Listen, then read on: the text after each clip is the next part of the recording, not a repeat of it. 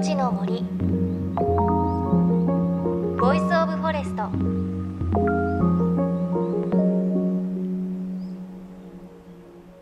おはようございます。高橋真理恵です。さあ1月20日が二十四節気の大寒ということでこれで寒の内が折り返したことになります。ただね受験生の皆さんまだまだここから本番という方も多いかと思います。体調管理しっかりしてくださいね。私も受験というと私小学校受験だったんですが1日に2個受ける日があって午前中と午後であの電車の乗り継ぎをちゃんとしないと2校目に間に合わないということでその前の日に予行演習みたいなので家族で電車の乗り継ぎをやったんですがその時に乗り換えで、まあ、走らないと乗り継ぎができないというちょっと小走りで走って乗り換えたところ私と父は電車に乗れたんですけど母が思いっきりヒールを引っ掛けて転んだままズザーって電車に入ってきて 扉が閉まってで父はどうしたかというと全く知らない人のふりをして見向きもしなかったそうで私あんまり覚えてないんですけど未だにねこの受験の時期というと母はねそれを父に言ってちょっと未だに小競り合いが起きますので皆さん受験勉強も大切です。体調管理も大切ですが家族との 仲も大切にしてください。結構尾を引きました。さあ JFN38 曲を結んでお送りします。命の森 Voice of Forest。この番組は鎮守の森のプロジェクトをはじめ全国に広がる植林活動や自然保護の取り組みにスポットを当てるプログラムです。各分野の森の賢人たちの声に耳を傾け森と共存する生き方を考えていきます。さあ今週は前回に引き続き水中写真家中村育夫さんのインタビューです。およそ40年前中村さんは北極に近いグリーンランドを訪れそこで生活する人々を撮影。その時の写真を時が経て昨年の末極夜という写真集として発表されました。この極夜というのは白夜の逆です。太陽が何ヶ月も昇らない長い夜のことです。そんな中で撮影された写真集をめくりながら中村さんのお話は続きます。あのここに可愛い女の子が二人ね。そうあの表紙の女の子たちが、はい、なんかこうモノクロなんですけどちょっとファーがついていて今っぽいなみたいなノリですけれども。マッタちゃんと徳美んごちゃん、うん、6歳と4歳の姉妹ですけども一、ええ、人の衣装が日本で買ったら数百万するでしょうね。え？そんなに？やっけこの着てる上着がカリブーですよ。トナカイ。トナカイ、ええ、でズボンが白熊ですよ。この白いふわふわの可愛いの白熊,、うん、で靴はアザラシです。その中に狐の毛も入っています。ほっかほっか。へえだからこんな笑顔なんですね。すごく可愛い。だけど、うん、だからそうやって獲物をいただいて取ったものをすぐその場でさばいてで生肉を食べる。そっか調理は？ほとんど生肉。あるいはあの煮込むこともありますね今はね、でも生肉食べることによってビタミンが補給される。で僕はとってもね食べられなかった、うん、あの一番のごちそうだよっていう渡り鳥。あのアッパリアスっていう鳥が春先に空を覆うぐらいやってきます、それを長いタで取るんだけども何百羽も取ってそれを羽がついたままあのアザラシの、えー、お腹内臓を取った中に詰め込む何百羽も。うんはい、それでまた縫って土の中に寝かせて、でまた石を乗っけて、犬とか狐に食べられないようにそれで寝かしておくの発酵させるんですよ。それであのお誕生会とかなんかイベントとか行事がある時は最高のごちそうだそうってことでそれを出して床に広げてみんなしゃがんで食べるんです。で一番美味しいのがそのアッパリアスっていう鳥。それをまず羽がついたまま、ね、お尻から内臓をチューチュー吸る吸うんですって。これがたね、たまらなくうまいらしくて、えー、上村直美さんも最初はゲッと思って、えー、でも長いこと9か月ぐらい住んでましたからそのうち何度も食べるうちにこんな美味しいものはないってことになった美味しいって思われた。僕は、その様子を写真撮ろうと思ったら、うんうん、撮らないでくれと、はい、このキビアを食べたらとってもいいよって言われて試されたんですよ。塊が1個もらったんで、ポンと口に入れたらまだ少し凍ってました。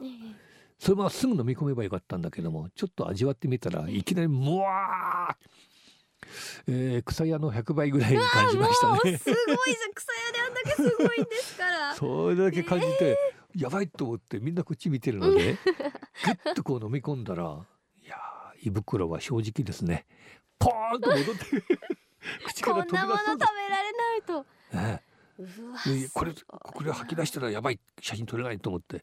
もう何回も飲んでも戻ってくるんですよね。格闘ですよ胃と。でどうなりました？最後にうわー戻らないでくれっていう。でそれでなんか飲み込んで。すごい。そしたらパチパチパチパチって吐きしてよし撮ってもいいよって言われて写真を撮ることができた。ごめんなさいこれどれですか？それ。ね私が見逃してたかも。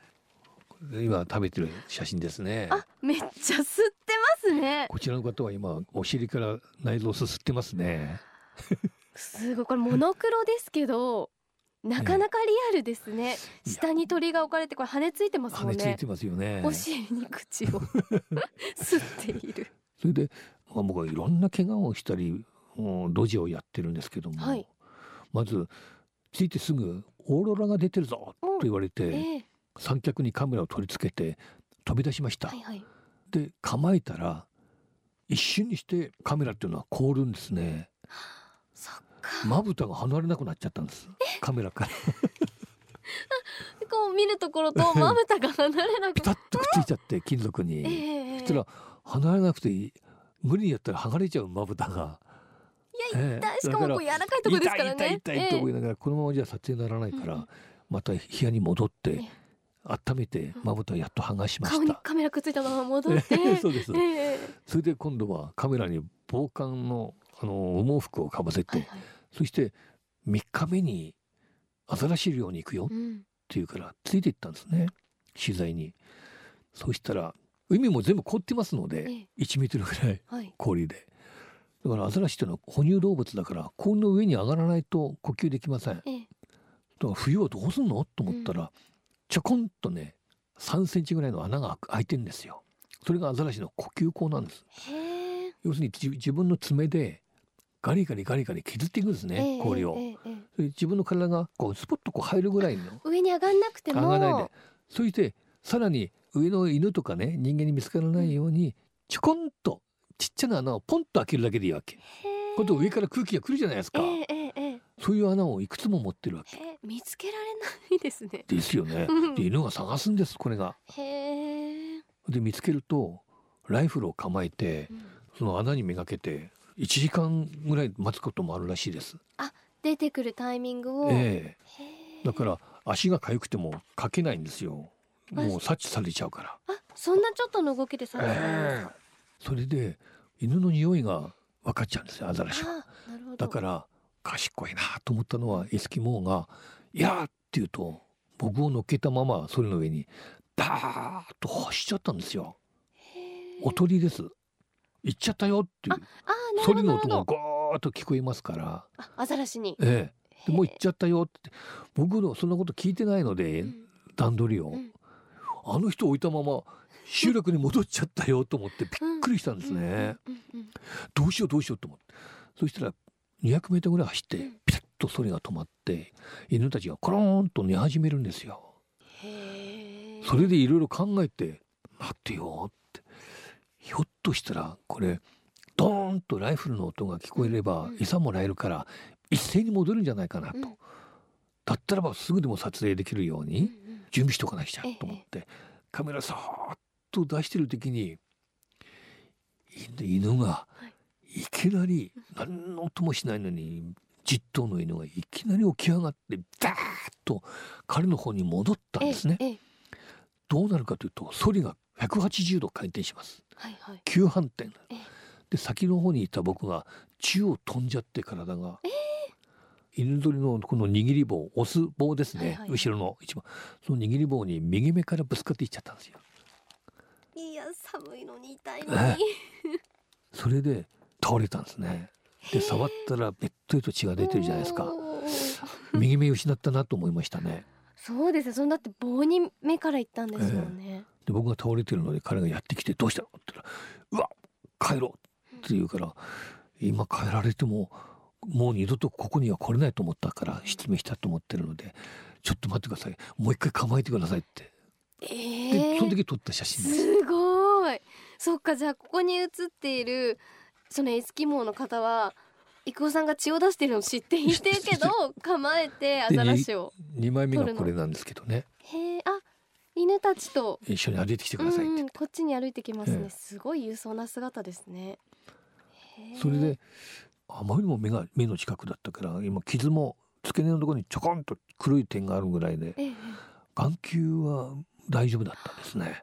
であの包帯ぐるぐるぐるぐる巻いたのでだからほぼ1ヶ月間全部左目で取ることになったじゃあ1ヶ月は本当に苦労しながら。そうなんですよ。へえ大変だ。いやすごいいろんな暮らし聞いてきましたが40年経ってるわけですよね。ええ。でも暮らしはそんなに変わってない。全く変わってないらしいです。だからこんなにあのなんていうかな自然に優しうく住んでる方たちもいらっしゃらないんじゃないかなと思うぐらい。ね。天然のものを射止めてうん。それで美味しくいただいてそれで毛皮も全部衣類にしてうん。生きてるということですよね。それで犬と共に生きてる。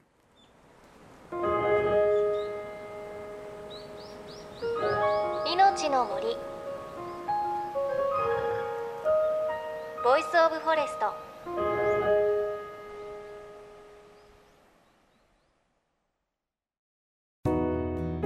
JFN38 局では東日本大震災で被災した沿岸部に津波から命を守る森の防潮堤を作る鎮守の森のプロジェクトを支援する募金を受け付けています。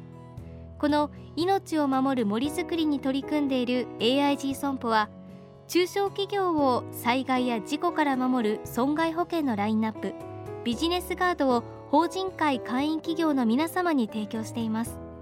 AIG 損保ではビジネスガード新規契約1件につき1本のどんぐりの苗木を植樹する命を守る森づくりを通じ被災地の復興全国の防災減災に取り組んでいます。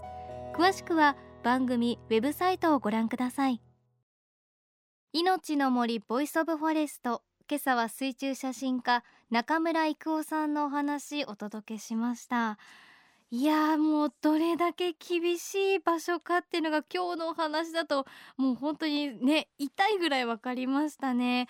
あの以前お話でありましたがこれから北極に向かう方たち冒険家の方たちがそこでこう犬ぞりを犬をこう自分の言う通りに引かせるトレーニングをしたりしてその後北極に向かう、まあ、中継地点トレーニング場所のような場所なんですがねあの40年経ってもほとんど暮らし変わってないって最後おっしゃってましたが。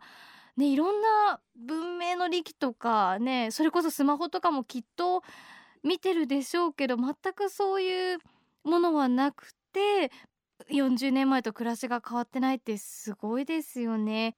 であのお話にもありましたが郁夫さんあのね犬ぞりでちょっとぶつけてしまってね目を怪我したとおっしゃってたんでしたがそのね写真も載ってるんですがもうね雪国の厳しい中で目をね怪我してる郁夫さんの姿ね見ても痛いですし本当に厳しい世界そこで生きてる方々と私たち本当に生命力パワーが違うなっていうのねすごくこの写真集見て思いました。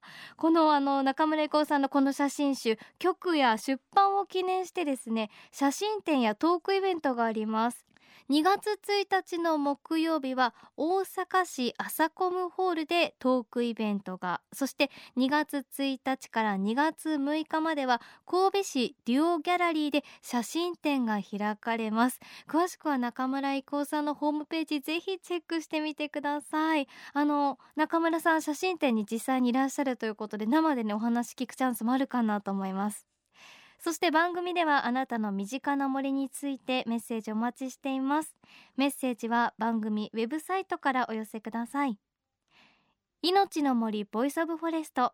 お相手は高橋万里恵でした。この番組は AIG 損保の協力でお送りしました。命の森。の森。ボイスオブフォレスト。